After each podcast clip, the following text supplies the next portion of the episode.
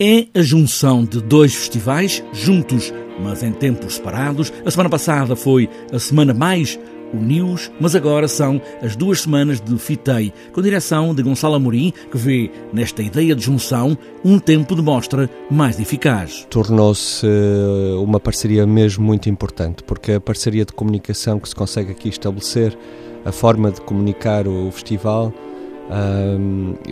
ganha aqui uma nova, uma nova dinâmica com esta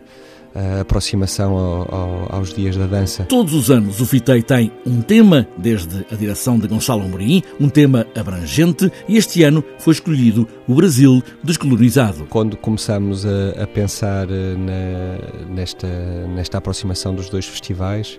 Uh, percebemos que as nossas programações, não só a do FITEI, que já tinha este tema, já tinha esta, este pensamento, assim como tivemos uh, noutros anos a questão da, da, da, comunidade e da memória, ou da, de um teatro geracional, ou da cenografia, este ano estávamos a pensar mesmo como, como dialogarmos com a situação que, que se vive no Brasil e a curadoria que eu fui fazendo nos últimos anos de aproximação às artes cênicas brasileiras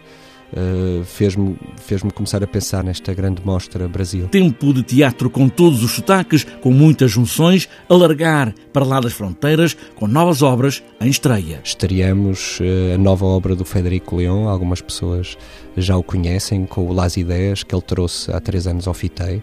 no Teatro Nacional São João. E, e, agora nós uh, decidimos fazer esta coprodução, que é uma coprodução internacional também com, com o Teatro Cervantes de Buenos Aires, com o Constant Festival uh, das Artes na, uh, da Bélgica, com o Viena Festival. Portanto, há aqui, há aqui mesmo um, um esforço do FITEI de entrar dentro das coproduções internacionais de referência